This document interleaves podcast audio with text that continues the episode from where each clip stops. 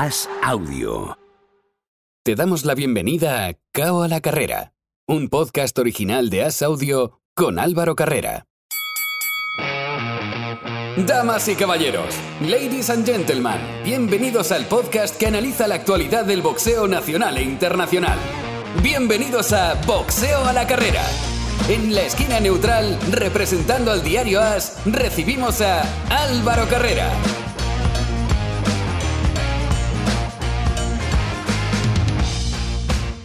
Hola, ¿qué tal amigos? Bienvenidos a una nueva edición de Cabo a la Carrera, tiempo para los deportes de contacto, aquí en As Audio, tiempo, en primer lugar, como siempre, para el noble arte. Y para hablar de boxeo, como siempre, contamos con Oscar Zardaín, patrocinado por Tape and. Hola Oscar, ¿qué tal? ¿Qué tal Álvaro? ¿Cómo estás? ¿Qué, fines de semana hemos tenido y vamos a tener? O sea, que son semanas muy movidas. Siempre el mes de mayo eh, es un mes muy, muy bueno. Luego en junio cae un poco y luego ya el verano es, más tranquilo. Pero el mes de mayo habitualmente, es que siempre lo recuerdo igual que este año, con muchísimas cosas que, ver. Sí, es que estos últimos dos, tres años tenemos un, un, nivel de boxeo muy alto y es gracias a las unificaciones que estamos viendo, que, que, como te comentaba en pocas anteriores, ojalá esta moda permanezca en el tiempo, porque fíjate que Charlos se ha convertido en el séptimo campeón de, de, desde que hay cuatro organismos, o sea, ha pasado mucho tiempo, ¿no? Ya, y es solo el séptimo, entonces ojalá esto eh, haya llegado para quedarse. Y el dato, eh, exactamente el año, lo voy, a, lo voy a mirar aquí ahora en un momento, pero eh, el primero fue Hopkins, luego fue Taylor que, que ganó a, a, Hopkins.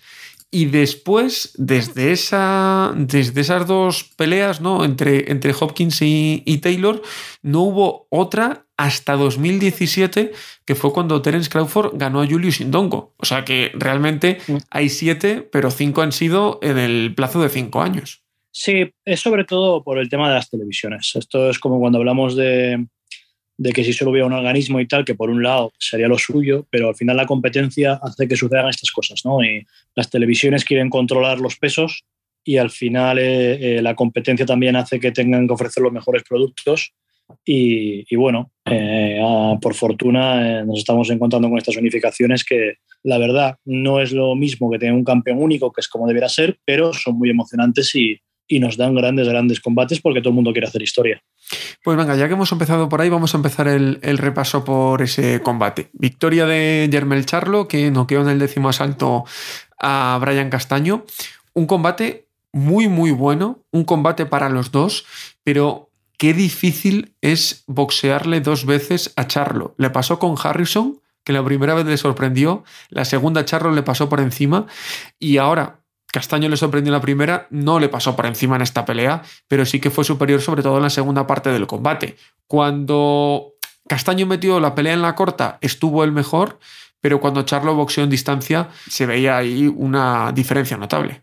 Sí, fíjate que yo te iba a decir que qué difícil es boxear las dos veces con Castaño, ¿no? Porque es un También. tío dificilísimo. Claro, es que Castaño tiene una habilidad para meterse a una corta distancia y complicarte la vida que es, es muy complicado eh, aguantar a Castaño. Pero bueno, sí, fue un combate, realmente fue lo que suele decir, ¿no? El round 13, el primer asalto de este, de este segundo combate fue el round 13 del anterior porque fue la misma línea. Eh, lo que pasa que, bueno, como preveíamos, Castaño esta vez no se confió, se lo tomó muy en serio se llevó golpes durísimos y, y, aguantó bien. Y al final, pues fíjate, le cogió con ese crochet corto ahí en la zona parietal que, lo, que le hizo mucho daño a Castaño, que, que también empezaba a acusar un poco el ritmo. El ritmo y, bueno, y Oscar, justo... que le pegó bien abajo también Charlo. Sí, sí, luego sí. Esta pelea el, el golpe de abajo fue el, que, el, el del caos, ¿no? Pero el, el, castigo abajo fue muy, muy claro y creo que por eso le falló un poquito, se, se empezó a cansar un poquito antes Castaño. Sí, cayó, cayó maduro, lo que yo suele decir, cayó maduro, ¿no? Eh, pero sí, no, es que este combate Charlo se lo tomó mucho más en serio. Castaño hizo todo lo que pudo, no se le pudo reprochar nada.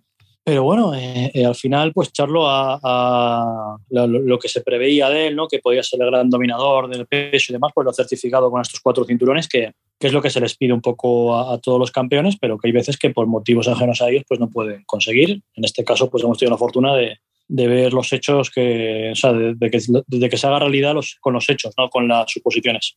Y lo hemos visto, lo suponíamos, ¿no? Que, que Charlo era por lo menos el favorito para ser el dominador de la categoría.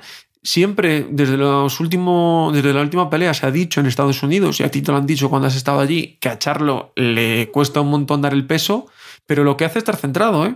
En esta pelea dio incluso algo menos de peso que, que Castaño. ¿Y ahora qué?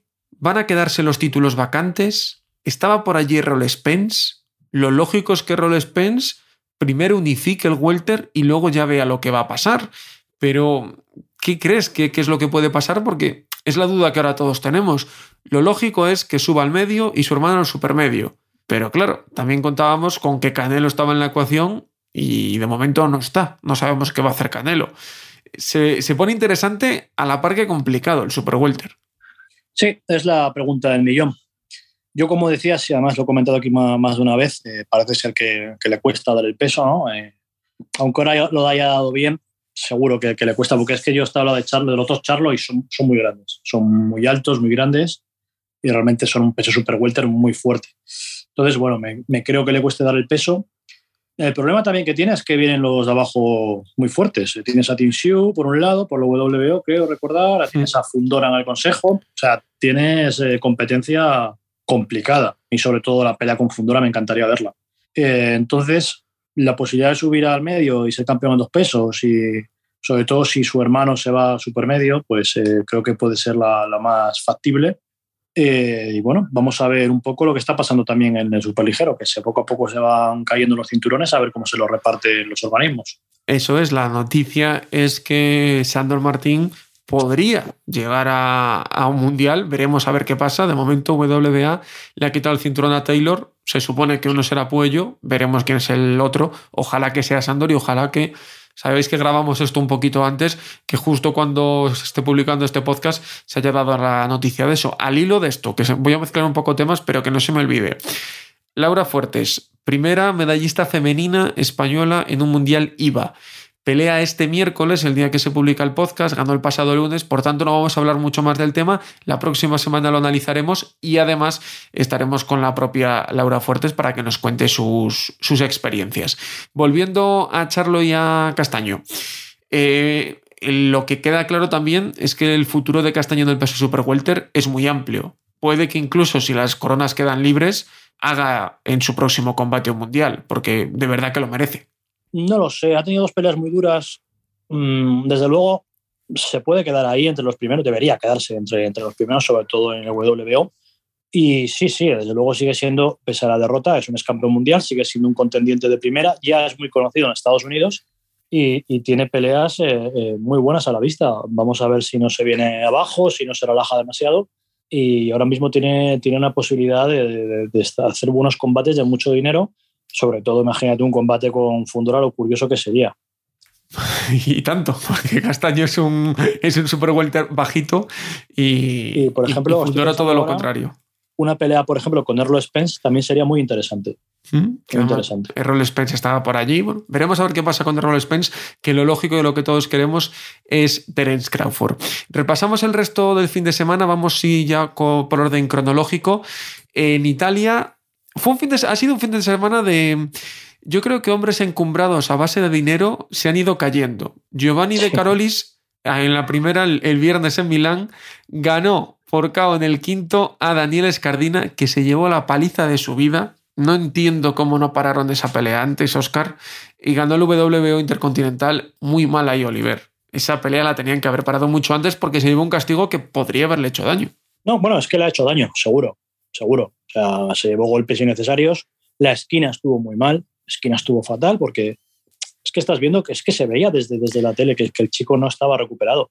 Y pasó lo que tenía que pasar, obviamente. Caroli salió y salió a noquearle. Y, bueno, a Caroli no se le puede reprochar nada, pero entre eh, yo creo que, que Oliver debería haberla parado en la primera caída y creo que la esquina no le debería haber dejado salir en el segundo salto. De hecho, creo que hay un instante ahí como medio segundo que se va el supervisor de pie eh, pidiendo que, que paren la pelea. Sí. Eh, que para que, eso, para que eso lo haga un supervisor, ya te digo yo que tiene que ser algo muy flagrante que, que, llame la atención, porque los supervisores normalmente intentan mantenerse al margen de, de las actuaciones. Pero, pero bueno, sí, al final, pues mira, eh, eh, de Carolis, que tampoco es un bosador brillante, lo único que tiene fue, bajo mi punto de vista, trabajo y, tomarse la pelea muy en serio y el plan de pelea. Y, fíjate, con, con, no demasiado consiguió noquear a Escardina, que, que venía apuntando hacia arriba, pero que sí es verdad que en todas las peleas nos había dejado un poco la duda de, la defensa, ¿no? Y aquí se le vieron muchos, muchos rotos de, de, de la costura. Y en el otro gran combate de esa velada, Mari Romero, que retuvo el europeo del Super Gallo por decisión unánime 188, 188 y 98-90 ante María Chechi. La pobre María acabó muy enfadada, lógico, porque es que no le dejó boxear en ningún momento. Ganó sobrada porque era mucho mejor, pero se llevó una de cabezazos. Uno creo que le ha fracturado la, nariz, eh, se llevó mucho castigo innecesario porque era muy superior y es que la italiana no hizo nada que no fuese, o sea, todo lo que era, legal de boxeo no hizo nada. Es que estamos viendo o asistiendo en los últimos tiempos a, unos árbitros de verdad que, son muy timoratos a la hora de amonestar a los boxeadores. Eh, eh, bueno, ya, no voy a ir al caso de Kiko, pero es que a Andoni Gago le pasó lo mismo, aquí está pasando lo mismo. Eh, si tú no cortas lo del tema de los cabezazos de raíz, eh, la pelea se le va de las manos y no entiendo cuál es el problema en coger y quitar un punto, quitar dos puntos al principio de la pelea y ya está, pero no puede haber boxeadores que, que, su estrategia se base mm, en 90% en acciones irregulares, que es lo que está sucediendo. Eh, pero bueno, en fin, volviendo a la pelea, yo creo que Mari Romero está ya a las puertas de un mundial, se lo ha ganado más que, más que de sobra. Y además creo que tiene muchas bazas de, enfrentarse a quien sea con, opciones de ganar eh, ese mundial. Que la verdad sería broche de oro. Además, yo sé que llevan tiempo esperándolo porque ya Mari tiene una edad y, le gustaría irse a lo grande. Y creo que está ya muy cerquita. Ojalá que salga pronto, que se recupere de, de esa fractura lo antes posible y que llegue esa, esa pelea.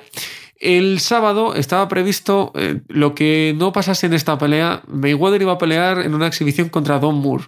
Eh, era en Abu Dhabi, en el helipuerto del hotel más alto de, de en Dubai, perdón, del hotel más alto de Dubai. Bueno, el viernes falleció el presidente del gobierno de Emiratos Árabes. Se decretaron tres días sin trabajo para pues, honrar la memoria de, del fallecido y obviamente el combate no se pudo hacer. Decían que incluso iba a ser este sábado, de momento no se sabe nada, no creo que sea este sábado, pero se supone que reorganizarán toda la velada y, volverán a colocar ese combate de exhibición de Mayweather, el de Anderson Silva y todo lo que tenían preparado. En París, antes de irnos de nuevo a Estados Unidos, en París, Martin Bacoli ganó a Tony Yoka por decisión mayoritaria 92-96, 94-94 y 93-95. Otro que a mí en el campo profesional, Oscar, hay que recordar campeón olímpico en 2016, me estaba dejando cosas a deber y una derrota que, que, es una cura de realidad. En este caso, no es uno de los noqueados flagrantemente, que ahora hablaremos del otro en, en Estados Unidos, pero derrota para pensarse mucho las cosas para Tony Yoka. Sí, además es un boxeador que había mucho dinero detrás. No sé qué Canal Plus, eh, todas las veladas que Canal Plus estaba haciendo en Francia tenían que estar Johnny Yoka, Tony Yoka, si no, no había velada, no ponía dinero Canal Plus. Y se les cae, se les cae un castillo importante. Eh, pero bueno, es lo que hablabas tú. Dejaba siempre un poquito eh, duda, ¿no? Eh, defensivamente flojo, muy buen boxador, muy, muy bonito en línea, pegando duro. Y mira, ha aparecido otro currante del ring semi desconocido y le, y le, ha puesto en su sitio. Lo que hay que investigar ahí es la puntuación del 24-94, que es para, para sí. llevarla al juzgado y que le metan en prisión provisional a ese juez. Porque eh, lo bueno es que la EBU, esas cosas sí se la suele tomar en serio. O sea, que haya una puntuación tan extraña, además creo, creo que hubo dos caídas, si no recuerdo mal. Sí. O sea, es, es, es imposible que sea 94-94. Entonces, eh, espero que la EBU, como ha hecho otras veces, eh, tome nota de ese juez, que creo que le va a hacer falta volver a. como los cursos de reciclaje de autoescuela, pues, pues igual. Dos caídas, además, de, de Yoka. O sea, que, que claro, era claro. improbable que, que hubiese esa puntuación pero así lo vio un, juez. Eh, nos vamos a Estados Unidos al repaso. En Indio, en California, Kovalev derrotó por decisión unánime 98-92, 97-93 y 98-92 a Terel Purev. Sin más, no tiene mayor complicación la pelea de Kovalev. De ahí la noticia, Oscar, otro que con dinero se ha caído. Evan Holyfield, el hijo de Vander, fue noqueado en el segundo asalto por Jermaine McDonald's McDonald, perdón, un tipo con mucha historia que lo contabas tú en, en Twitter. Y es que además es un cao extrañísimo, porque en el segundo asalto le planta una mano y lo deja seco. Es un cao de, de boxeador que está muy verde. O sea, realmente es un cao casi de amateurs. El que, el sí. que, porque es una mano casi telegrafiada, mal colocado de pies y, y, y le noquea de, bueno, o sea, no, no es un cao tremendo. Eh, pero bueno, eso de Van Holyfield llevaba solo nueve peleas, el hombre tampoco, tampoco era como lo de Yoka, que, que iba encaminado a hacer el Mundial del peso pesado.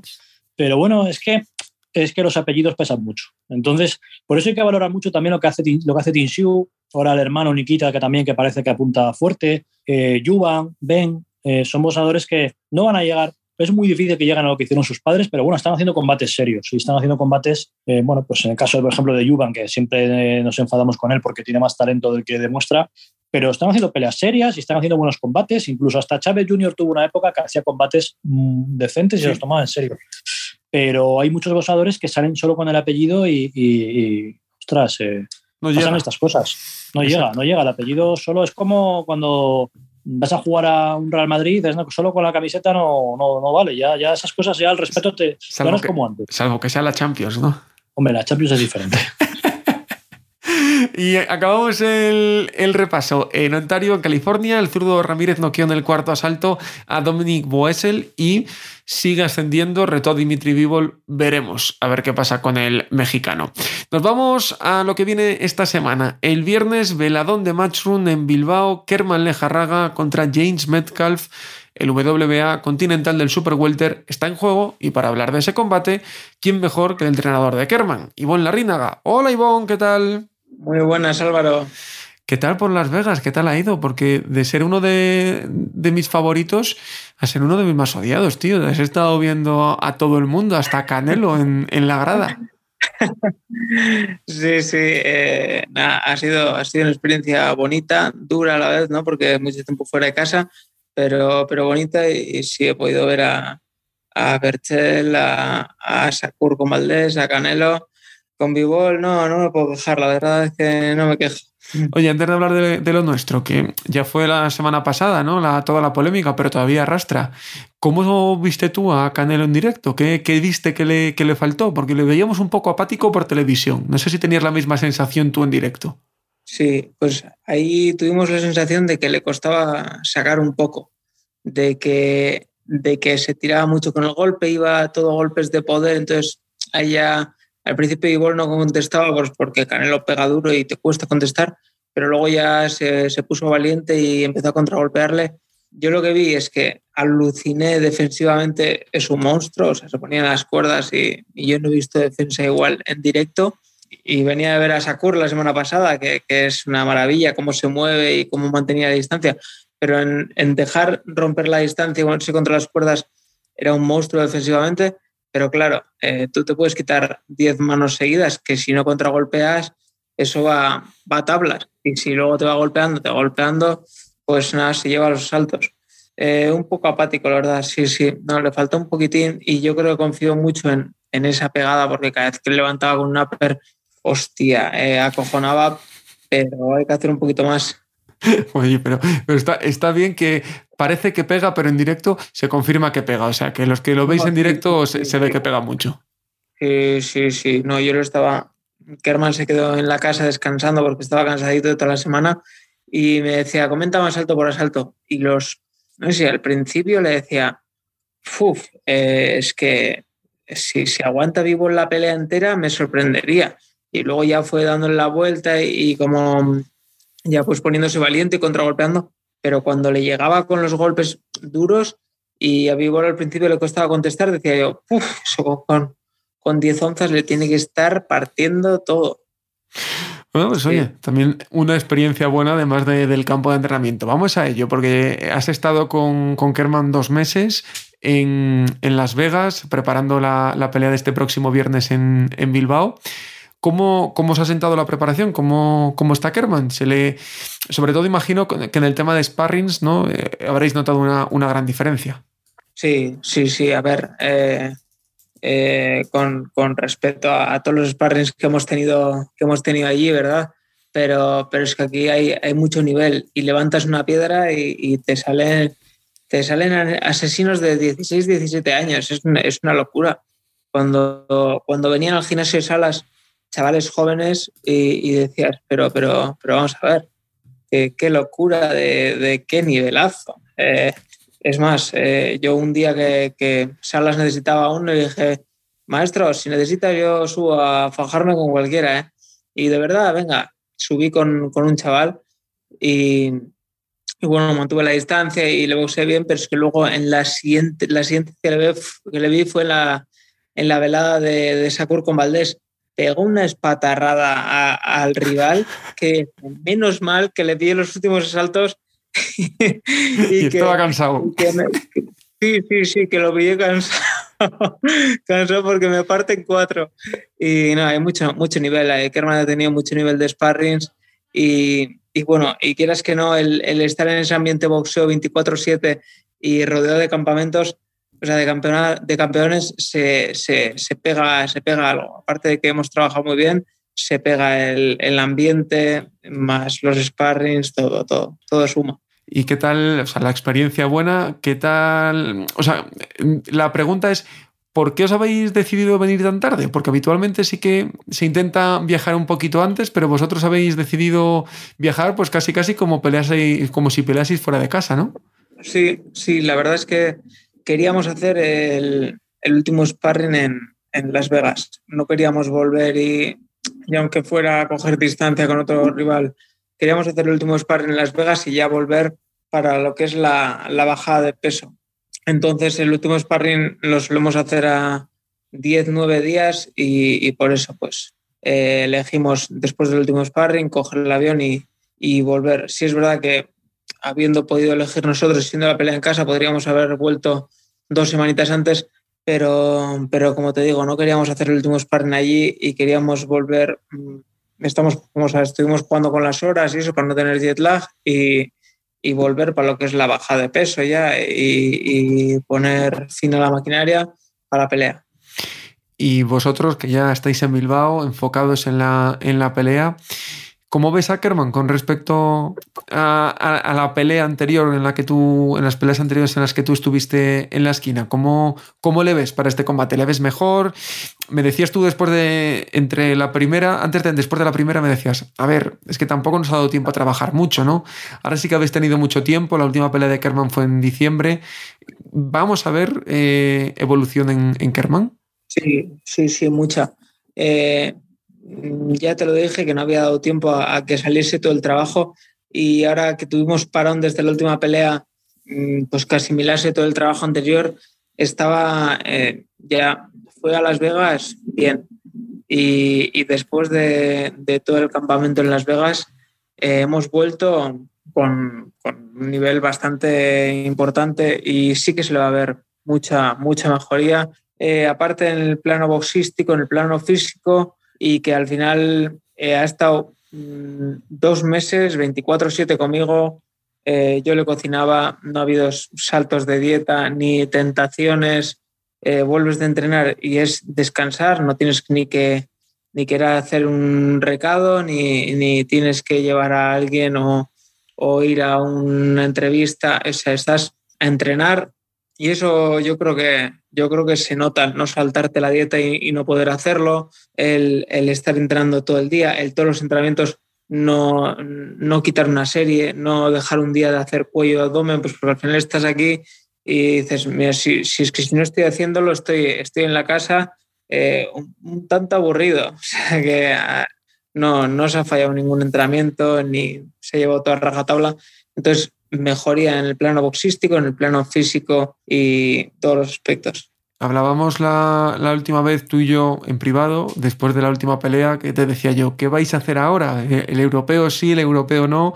Al final el europeo no, lo, lo dejasteis vacante. Kerman está muy bien rankeado, va a haber un, cinturón intermedio WBA este viernes. El camino es ese, ¿no? Esperar a ver lo que pasa un poco con los cinturones, esperar a ver cómo se va abriendo el camino, pero de momento seguir creciendo en, los organismos, en, este caso concreto en el WBA. Sí, sí, eh, es ganar esta pelea, ver cómo nos situamos en el WBA y, y en todos los organismos, ¿no? En el consejo, en la en la IBF, o sea, ver cómo, cómo se van moviendo, cómo van los cómo van moviéndose los cinturones y demás, y, hay que estar en el, en el, sitio, en el momento, ¿no? Entonces, eh, sí que después de la pelea nos cogeremos un pequeño descanso, pero, pero estar activos y estar preparados para, para lo que venga. Eh, además, eh, una pena también lo de Dylan Charrat, que, ha tenido que dejar el boxeo por un problema ocular, eh, hubiese sido una faena, ¿no? O sea, querer enfrentar a ese europeo para darle la revancha y que no se pueda dar, ¿no? Entonces, bueno, pues por una cosa o por otra eh, hemos cogido un camino que, yo creo que es el acertado y con rumbo a, a cosas grandes. Conociéndote, además estando enfocados, como tú dices, todo el día en boxeo, James, Metcalf eh, lo tienes más que sabido, ¿no? Eh, debes saber ya hasta que de, de qué lado duerme. ¿Cómo esperas esa pelea? ¿Qué es lo que nos trae el inglés este, este viernes? Sí, aquí hemos visto muchísimo boxeo. En los ratos libres era mm, ver, ver peleas, hablar de sus entrenamientos, hablar del rival. Eh, además, Kerman, hay boxeadores que, que no se encuentran cómodos hablando del rival al que van a enfrentar, ¿no? incluso no les gusta verle y a Kerman no le importa. Entonces, eh, se hace fácil porque además de verlo yo solo, lo puedo ver luego con él. Y yo creo que Metcalf va a venir fuerte, mm, con, con, los deberes muy hechos y preparado para todo. Además, ha tenido un cambio de equipo y yo creo que los cambios de equipo, si se dan en dirección adecuada, son positivos, como en el caso de Kerman, que, que se le ha visto mejoría. Entonces, yo creo que va a venir un Metcalf renovado y con ganas de, de echarlo todo pero, pero es que viene en mal momento porque estamos como, como tiros, ¿no? Entonces le va a salir el tiro por la culata, pero, pero, pero bueno, que, que yo creo que va a venir el mejor Metcalf y que, que se, va, se va a ver una, una buena guerra. Pues Ivonne, que vaya muy bien este próximo viernes, que llegue esa victoria y que dentro de poco suene la llamada que todos estamos esperando para, para. Muchas gracias. Gracias, Álvaro. Qué pelea, Oscar, tan importante para Kerman. Una victoria que, tal y como puede quedarse de despejado el Super Welter, le podría dar la oportunidad del Mundial. Totalmente. Eh, el caso similar al de Sandor. Sí. Eh, aunque creo que quizás Sandor, eh, por la victoria ante Miki García, está un poquito más cerca, ¿no? Claro, eh, pero bueno, Kerman ya sería eh, con los europeos y demás, estaría también ahí. ahí. Eh, pero bueno, eso también lo sabe el rival, también lo sabe Mezcalf, que seguro que no viene a Bilbao a, comer pinchos. Entonces vamos a ver, porque es un combatazo, la verdad. Y Mezcalf es un tío bien duro y va a estar muy entretenido, muy interesante sobre todo la pelea, a ver cómo se desarrolla. Mira que es difícil, Oscar, lo hemos hablado las semanas anteriores, pero estamos en previa, que haya una pelea 50-50 en la balanza. Ángel Moreno, Jairo Noriega, yo no sé por quién decantarme. Ya, eh, la experiencia está de lo de Ángel, desde luego. Ya ha tenido peleas ya, pues fíjate, un mundial, tres europeos, ya más nivel, por lo menos a nivel, a nivel continental no puede tener. Pero en el caso de Jairo está la, ilusión del que llega desde abajo fuerte. Eh, es un peso más liviano que Ángel, realmente es un mini mosca. tiene un boxeo muy en línea, muy bonito, que, puede dificultar a, mucho Ángel con la movilidad, pero Ángel es que es más fuerte, sobre el papel hablamos, ¿no? Entonces, eh, la verdad que sí, está muy parejo y bueno, pues nada, como le decía el otro día a otro compañero tuyo, que gane el mejor y, es lo bonito de los combates entre españoles, que al final ganamos todos, ¿no? Y, ya está. En esa velada, además, peleará John Miguel, John Míguez contra James Moorcroft. Una buena pelea para John, para que siga creciendo y además se presente al gran público internacional, Ricardo Rutia contra Ander Amatriain y además también se ha incluido a Fran Mendoza en la velada. Muy interesante Fran Mendoza, que también tiene la oportunidad de presentarse. El viernes también en Londres pelea el hispano-rumano Ionut Baluta, que se enfrenta a Brad Foster por el WBC Internacional del Super Gallo. Toda la suerte para Inut Baluta en este combate. Y el sábado tenemos dos citas. Oscar, la primera en Cullera. Juanfe Gómez contra Anthony Rivier, campeonato de la Unión Europea del Superpluma, lo defiende el siguiente protagonista, Juanfe Gómez, muy buenas. Hola, muy buenas. Estábamos hablando antes de, darle el play, de darle a, grabar, y me contaba Juanfe, la mejor preparación que, que he hecho. O sea, que estás al 100% antes de disputar este sábado el campeonato de la Unión Europea. Sí, la verdad que sí, porque nos dieron ya, yo iba a pelear el 20 de... El 30 de abril, ¿no? 30, sí, 30 de abril, es verdad. Iba a pelear esa fecha, entonces yo, yo ya estaba ya, la preparación ya la teníamos hecha para esa. Y luego pues se cayó y nos dieron, luego nos dijeron una posible fecha que era el 12 de mayo, también nos dijeron. Entonces, bajemos un poco la carga de los entrenamientos para luego subirla para ese día. Y luego, pues, el 30 de... No, el 21 de este, de este próximo sábado, exacto. Entonces, llevo entrenando a tope tres meses, básicamente, sin parar. Y además. porque entre una fecha y otra que nos daban tampoco había mucha diferencia, entonces no podías dejar de entrenar. Y conociendo a Vicente, no te deja oh. bajar, vamos, ni, ni un segundo. ¿Y eh, cómo se lleva todo ese baile de, fechas? Porque tú sí que ya vas teniendo más experiencia en el campo profesional, ya sabes lo que es esto de que se cambien fechas, con el tema de la pandemia, Coque estaba como loco por, darte la Unión Europea y se tardó mucho en traer, pero ¿cómo se lleva ese baile de fechas y cómo te afecta la preparación, para bien o para mal? Porque nos estás diciendo que, que llegas como, como un toro, o sea, que te ha venido bien. Sí, viene bien, pero luego también psicológicamente te afecta un poco, ¿no? Porque te dicen una fecha, entonces tú ya empiezas la preparación para esa fecha. Entonces, a lo mejor ya cuando estás ya deseando que llegue, porque claro, los entrenamientos son sufridos, los madrugones, todo, ¿no? Todo suma. Entonces estás esperando que llegue esa fecha, que llegue, llegue y de repente te la cambia más para adelante. Entonces más sufrimiento y más todo, ¿no? Pero bueno, creo que, que también viene bien, ¿no? O sea, no, no hay mal que por bien no vengas, la verdad.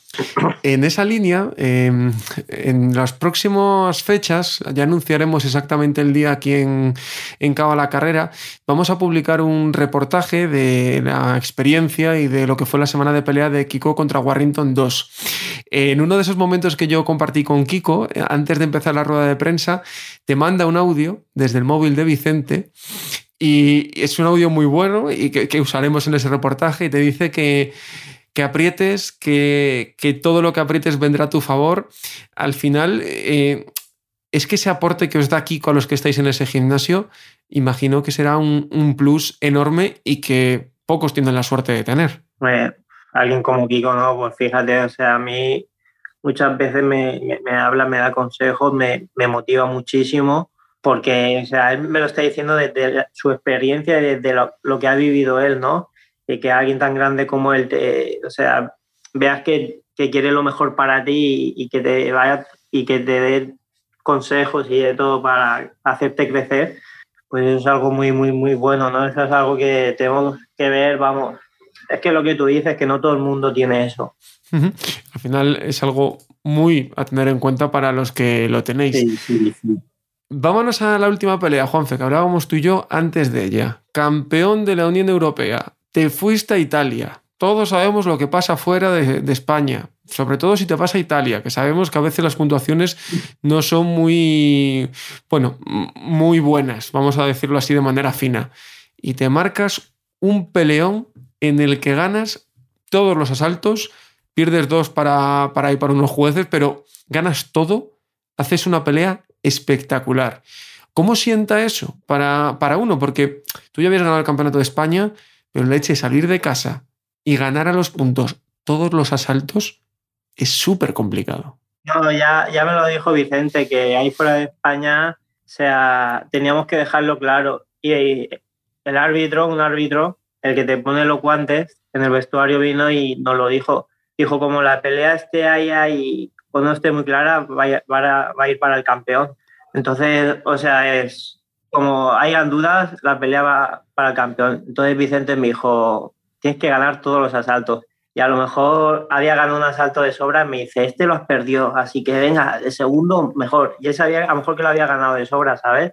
Pero ya como que me quería meter eso en la cabeza para que yo apretara más al siguiente asalto. Y al final me, me llevé todos los asaltos, como tú dices. ¿Y cómo sienta eso para uno? Para decir, coño, que, que, también a nivel europeo tengo nivel de sobra para, para, estar en esta liga, porque al final imagino que también cuando uno va superando escalones, también le pueden entrar dudas de decir, ¿me llegará, no me llegará?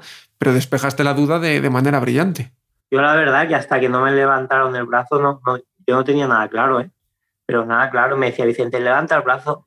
Y yo no, no lo voy a levantar, o sea, yo pensaba que, que, que me iban a, a, robar, que se, le iban a dar la victoria al otro. Hasta que no me levantaron el brazo no, no me lo creí. O sea, yo sabía que a lo mejor pues yo había sido un, po un poco más o más superior que él, pero es que claro, al estar fuera de casa te puedes esperar cualquier cosa. Y ahora, yendo a casa del campeón. Claro, y ahora el campeón eres tú y el que viene a casa es el aspirante. ¿Cómo cambian las cosas este, este sábado? En Cullera defiendes ese eh, Unión Europea, Campeonato de la Unión Europea del Superpluma ante Anthony Rivier. ¿Cómo planteas la pelea? Porque nos dices que llegas muy bien. Él es un luchador que tiene más o menos la misma experiencia que tú, no tiene eh, una gran pegada, por lo que eh, luego en el ring puede ser otra cosa, pero por lo que vemos en sus datos, no tiene una gran pegada, pero mm, en estos niveles ya nadie es un rival fácil, Juanfe. No, en estos niveles ya, ya no, o sea, ya si estás ahí tienes que mantenerte ahí y enfrentarte con, con lo que venga, ¿no? y lo que va a venir no, no creo que sean malos ni nada, será lo mejor que haya en ese momento. Y, pero estoy contento de estar en este nivel, ¿no? Porque también a mí me ayuda a sumar y, y a ser mejor y, y ir hacia arriba, que realmente es lo que quiero. Tienes 25 años, eres muy joven, ya has disputado peleas de, de entidad, vienes de pelear en octubre. Han pasado muchos meses, sobre todo cuando sois jóvenes y estáis espe- esperando, o sea, empezando, son muchos meses. ¿Veremos una versión mejorada de Juanfe este sábado? Sí, sí que vamos a ver una versión mejorada.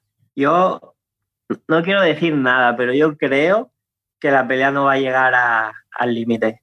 Se va a acabar antes de, de los 12 asaltos. A los 12 asaltos no creo que llegue, la verdad. Ojalá que sea así, que sumes un KO, que sumes una defensa y que le hagas toc toc en la puerta al campeón de Europa, que ese tiene que ser el siguiente paso. Juanfe, muchas gracias y mucha suerte. A ti, Álvaro, muchísimas gracias por la entrevista. Otro boxeador, Oscar, con muchísimo futuro, como es el caso de Juanfe. Sí, muy joven, eh, con un estilo de los que te complican, un estilo parecido al de Sandor, el zurdo habilidoso, difícil, eh, um, que se va a poner ganando a las puertas de- del europeo absoluto. Ojalá que, que así sea, porque de verdad que es un chico que promete mucho, mucho y que tiene por lo menos grandes visos de hacer muchas cosas. En esa velada también vuelve Jorge Fortea tras perder en marzo del año pasado contra Fowler. El sábado en Londres, Joshua Buatsi pelea contra Kenneth Richards, eliminatoria mundial WBA del semipesado, es decir, saldrá el retador oficial de Dimitri Bivol.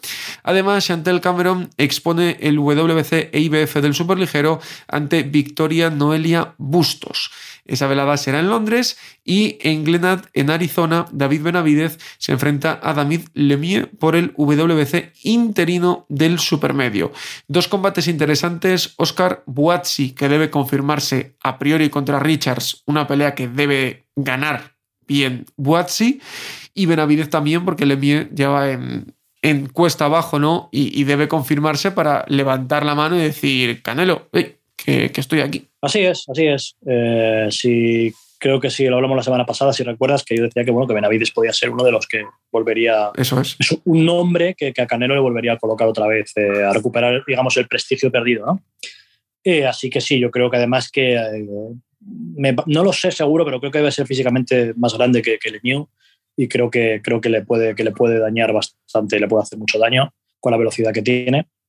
Y sobre Watsi, pues nada, Watsi es uno de mis favoritos, creo que, que es un pedazo de boxeador y, y, bueno, creo que va a ser un combate de, de trámite, entre comillas, eh, y espero verlo en combates más importantes en no mucho tiempo. Y para cerrar, Oscar, se conoció la semana pasada, prácticamente se pusieron de acuerdo, retiradas de Kell Brook y de Amir Khan, habían hecho su, su combate juntos.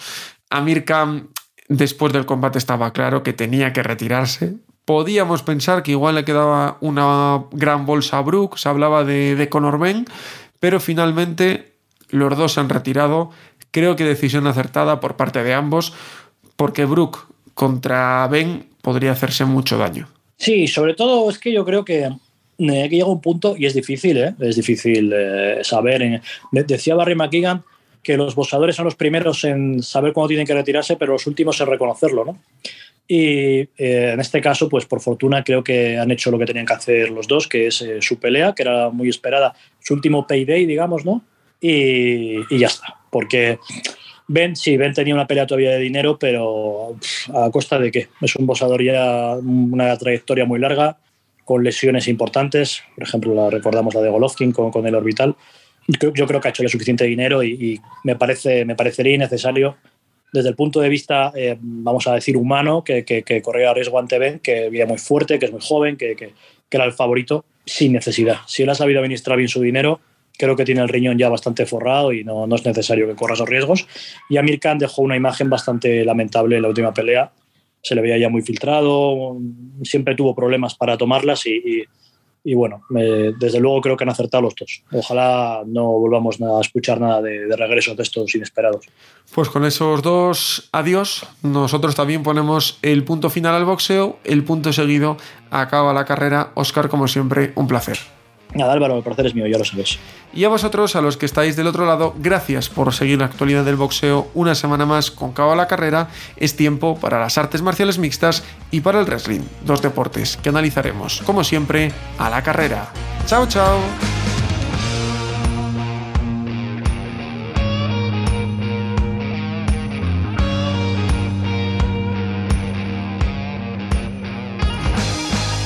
Gracias por escuchar Cao a la Carrera, un podcast original de As Audio con la dirección de Álvaro Carrera, la producción de Javier Machicado y la realización de Vicente Zamora.